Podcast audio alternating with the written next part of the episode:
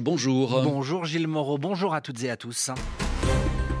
Des Gonaïves à Washington en passant par euh, Lima et Pointe-à-Pitre, où que vous soyez sur la planète, soyez les bienvenus dans le Journal des Amériques. RFI. Nous sommes le 3 janvier 2022. Au sommaire, Haïti, sous les crépitements d'armes automatiques, le Premier ministre Ariel Henry contraint de quitter la cérémonie, cérémonie d'anniversaire de l'indépendance d'Haïti qui se déroulait ce week-end au Gonaïves. Les États-Unis sont également à la une, un an après l'assaut meurtrier du Capitole à Washington. Nous parlerons également dans ce journal d'exode massif de la population péruvienne due à la pandémie de Covid. Tout autre sujet au Brésil, le président Jair Bolsonaro hospitalisé d'urgence depuis ce matin. Et puis enfin Benoît Ferrand à la une aujourd'hui du journal des Outre-mer. Le retour des barrages routiers en Guadeloupe. Deux barrages au moins ont été installés ce matin, bloquant la circulation dans les deux sens. On ne sait pas encore s'il s'agit d'initiatives isolées ou d'un grand retour de la mobilisation du collectif des organisations en lutte. Voilà pour les titres, soyez les bienvenus. Gonaïve 90.5 FM.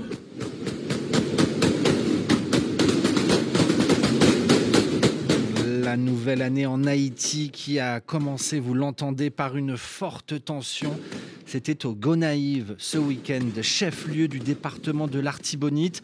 Le Premier ministre par intérim a dû être évacué de la cathédrale sous des rafales d'armes automatiques. Stéphanie Schuller, bonjour. Bonjour Adrien, bonjour à tous. Et ce samedi, Ariel Henry s'était donc rendu au Gonaïve. C'est à environ 150 hein, km au nord euh, de Port-au-Prince, puisque c'est dans cette ville qu'a été déclarée l'indépendance d'Haïti il y a 218 ans. C'était le 1er janvier 1804. Oui, et le simple fait que le chef du gouvernement par intérim ait été présent en personne au Gonaïve constitue un exploit en soi, un immense défi qu'Ariel Henry a relevé, estime le Nouvelliste aujourd'hui. Le journal rappelle que cela faisait quatre ans qu'aucun responsable politique de la capitale n'a pu assister aux cérémonies officielles de la fête nationale dans la cité de l'indépendance. Accompagné de plusieurs membres de son gouvernement, Ariel Henry a donc participé au Tédéum dans la cathédrale des Gonaïves, mais ils étaient les seuls visiteurs. Il n'y avait pas de fidèles dans l'église suite aux menaces proférées par des bandits opposé à la venue du Premier ministre, constate Alter Presse. Pendant la messe, des tirs nourris ont été entendus aux alentours de la cathédrale et un important dispositif de sécurité avait été mis en place, poursuit l'agence haïtienne. Une vive tension a également régné près de la place d'armes où Ariel Henry était censé tenir un discours. Finalement, le chef du gouvernement par intérim a dû quitter la ville sans s'adresser à la nation. Des tirs entre civils armés et des agents de la police nationale haïtienne ont fait un mort et deux blessés conclut le Nouvelliste. Haïti hein, qui euh, débute donc cette nouvelle année 2022 dans, la confusion avec cet épisode au Gonaïve que vous venez de, nous raconter, euh, Stéphanie Schuller. 2021 aura été euh, particulièrement tragique pour Haïti. Nous sommes à présent avec Amélie Baron, notre correspondante à Port-au-Prince. Nous faisons aujourd'hui avec vous, Amélie, un bilan de cette année dont l'actualité majeure aura été évidemment l'assassinat du président. Oui, c'est définitivement l'événement qui a marqué Haïti en 2021. Dans la nuit du 6 au 7 juillet, Jovenel Moïse a été tué dans sa résidence et l'information a constitué un choc. L'assassinat d'un chef d'État en fonction est un fait rare et bien qu'il ait eu des opposants et ait été impopulaire, son meurtre a vraiment ébranlé le pays. Qu'un commando armé ait pu progresser sans affrontement apparent avec la sécurité rapprochée jusque dans la chambre de Jovenel Moïse, cela a interpellé et continue d'interpeller les Haïtiens. Cela s'est passé il y a six mois et nous nous retrouvons aujourd'hui avec toujours davantage de questions que de réponses sur les circonstances, les raisons et les commanditaires de cette attaque. Sa veuve Martine Moïse, sortie blessée par balle de cette nuit funeste, et son fils Joverlin Moïse exhortent la justice à trouver les coupables, mais l'enquête semble piétiner, à l'image malheureusement de tous les dossiers judiciaires en Haïti.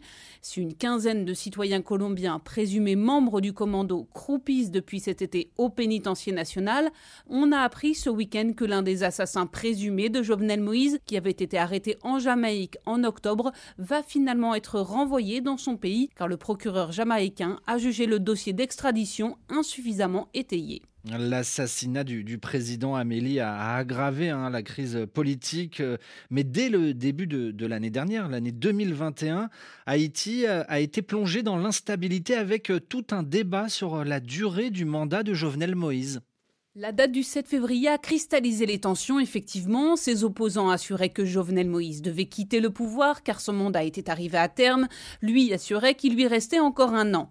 Cette lutte de droit constitutionnel avait pris naissance dans la crise électorale de 2015 et 2016 quand la présidentielle avait été annulée puis réorganisée un an plus tard. Finalement, aux premières heures du 7 février 2021, c'est Jovenel Moïse qui a donné le ton et affirmé son pouvoir en dénonçant une tentative de coup d'État qui aurait été fomenté contre lui, un groupe de citoyens ayant, selon lui, eu pour but de le remplacer par un juge de la Cour de cassation.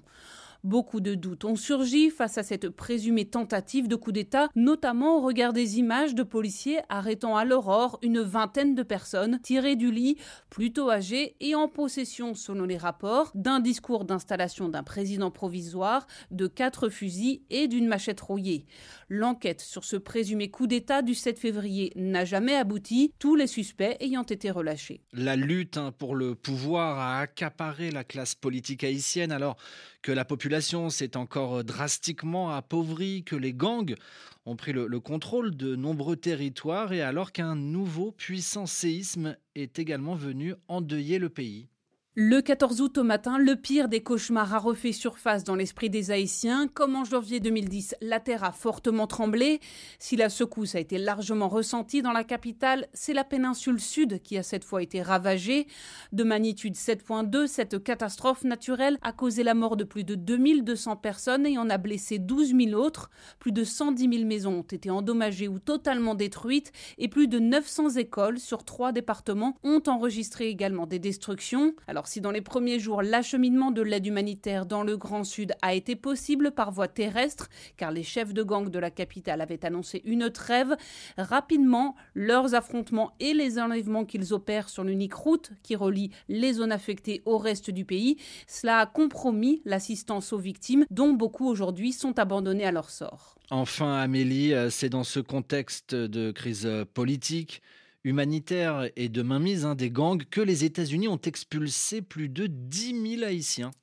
En septembre, les scènes de pourchasse à cheval de migrants haïtiens par des gardes frontières texans ont fait le tour du monde, mais les renvois massifs de familles entières à Port-au-Prince par les services migratoires de l'administration Biden ont moins fait la une. Et il faut savoir que ce pont aérien pour renvoyer en Haïti des migrants en situation irrégulière continue encore aujourd'hui. Sur les deux dernières semaines de l'année, les États-Unis ont expulsé plus de 2000 personnes, dont plus de 300 enfants. Merci Amélie. Amélie Baron, correspondante RFI à Port-au-Prince où il est 8h17.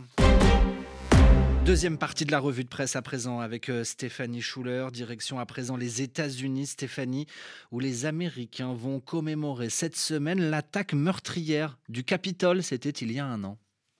Oui, le 6 janvier 2021, on se souvient, une foule de sympathisants de Donald Trump avait envoyé le Congrès américain pour empêcher la certification de l'élection de Joe Biden.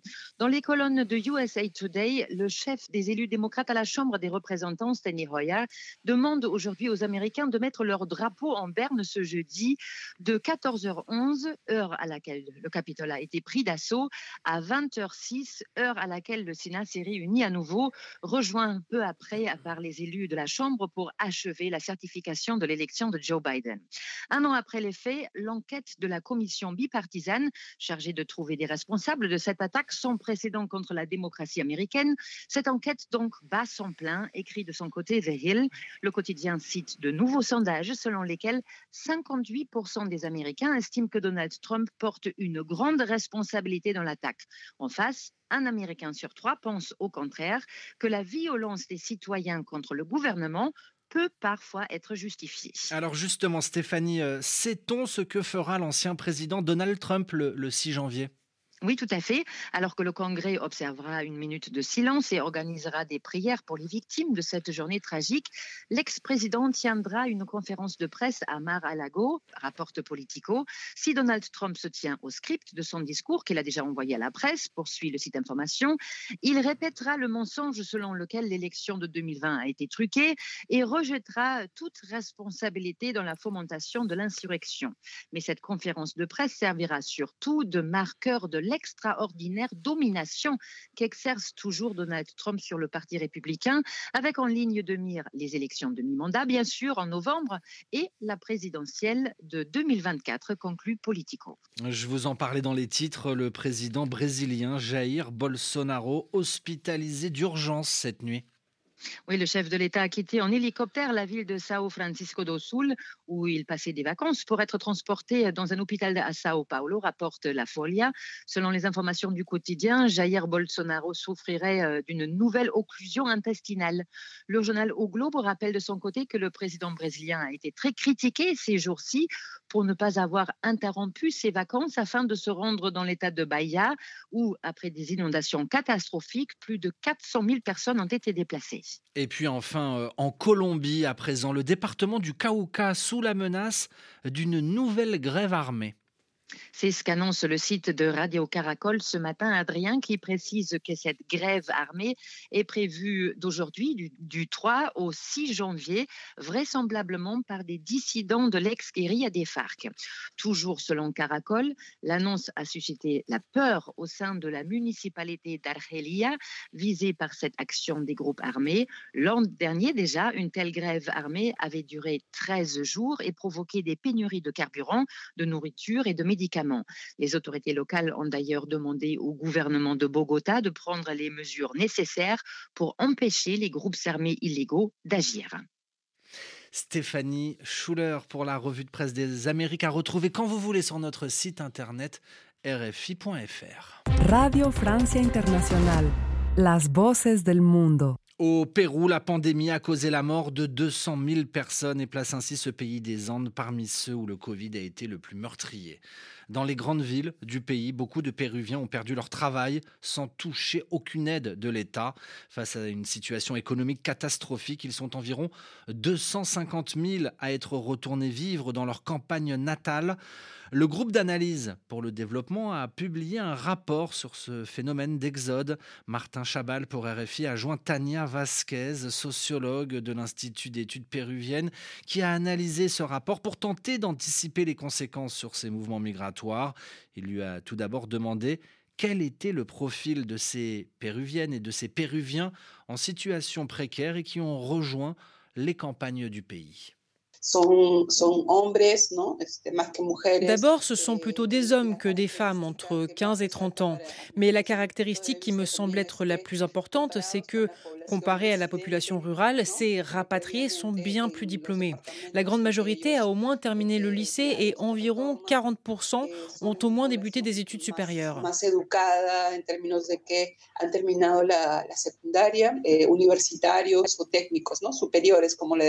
Mais il y a aussi une question d'appartenance ethnique et c'est très intéressant, surtout quand on regarde la région de Puno, au bord du lac Titicaca.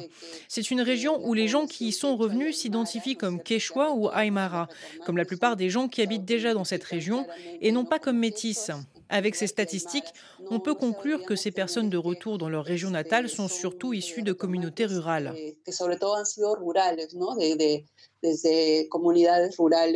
Après avoir perdu leur travail en ville à cause de la pandémie et du confinement qui a suivi, que dit le rapport du groupe d'analyse pour le développement sur leur actuelle situation? Comment se sont-ils reconvertis eh, Ce que je vois dans ce rapport, c'est qu'il y a trois secteurs hyper importants. L'agriculture, bien sûr, mais beaucoup travaillent aussi dans le bâtiment, surtout les hommes, alors que les femmes, elles, se consacrent au commerce, qui est une profession très féminisée au Pérou. Ces mouvements de population peuvent-ils être bénéfiques à ces communautés locales en dynamisant les campagnes ou en développant des entreprises? Il ne faut pas oublier que beaucoup de déplacements se sont faits au sein d'une seule et même région. Qu'est-ce que ça veut dire? Ça veut dire que les activités économiques qui reprennent dans les campagnes vont forcément s'articuler avec les villes des alentours que ces gens viennent de quitter. Ça peut être une opportunité pour ces communautés. Et cette nouvelle activité économique a-t-elle convaincu ce que l'on appelle euh, les rapatriés à s'installer durablement dans ces régions rurales? Je pense que c'est encore tôt pour le savoir, mais dans le cas du Pérou, la pandémie a été très virulente et les mouvements de population sont, selon les études en cours, reliés à la peur du virus et de la situation économique. Je ne suis pas sûr que ces rapatriés vont rester dans les campagnes. Mon hypothèse, c'est qu'environ la moitié d'entre eux vont encore changer de lieu de vie après la pandémie.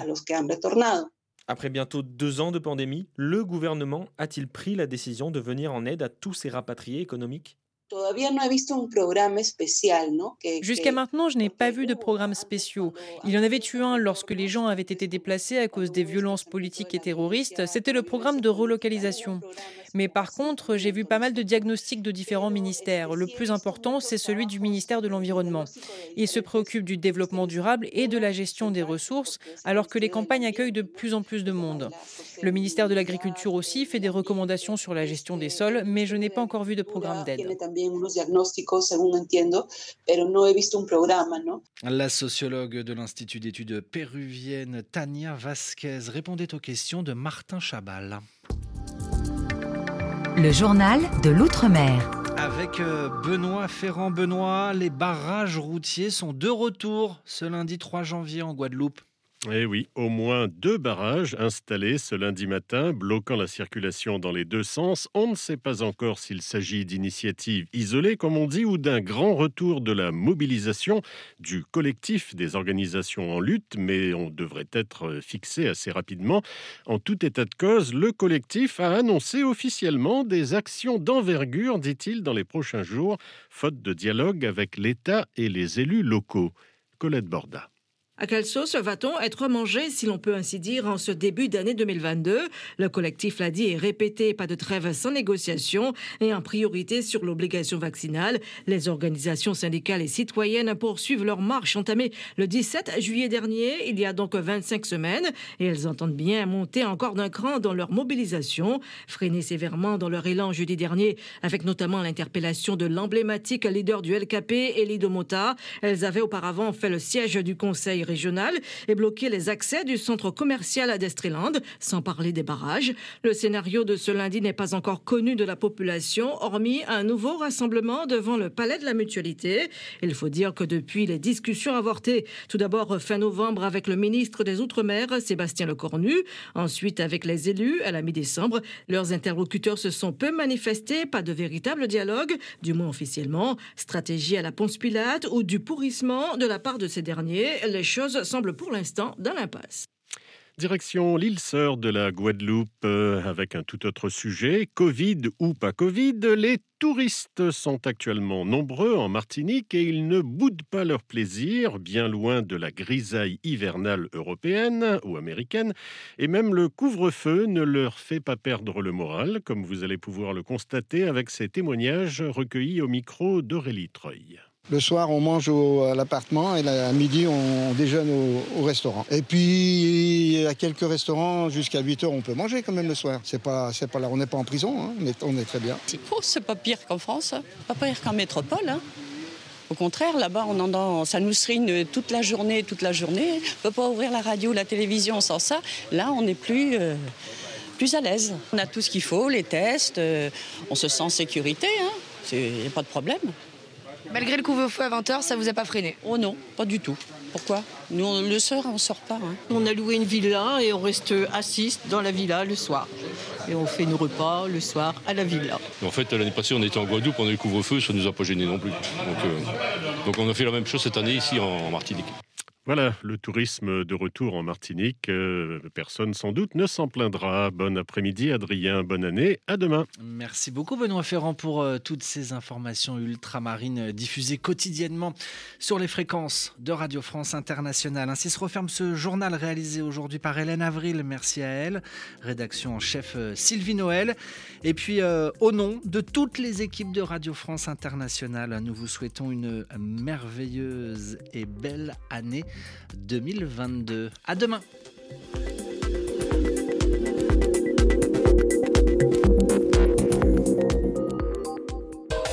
Rejoignez la communauté de RFI sur les réseaux sociaux. Sur nos pages Facebook, vous pouvez suivre, commenter l'actualité et dialoguer avec vos animateurs préférés. Restez aussi connectés avec nous sur Twitter et découvrez nos dernières images sur le compte Instagram de la Radio Mondiale.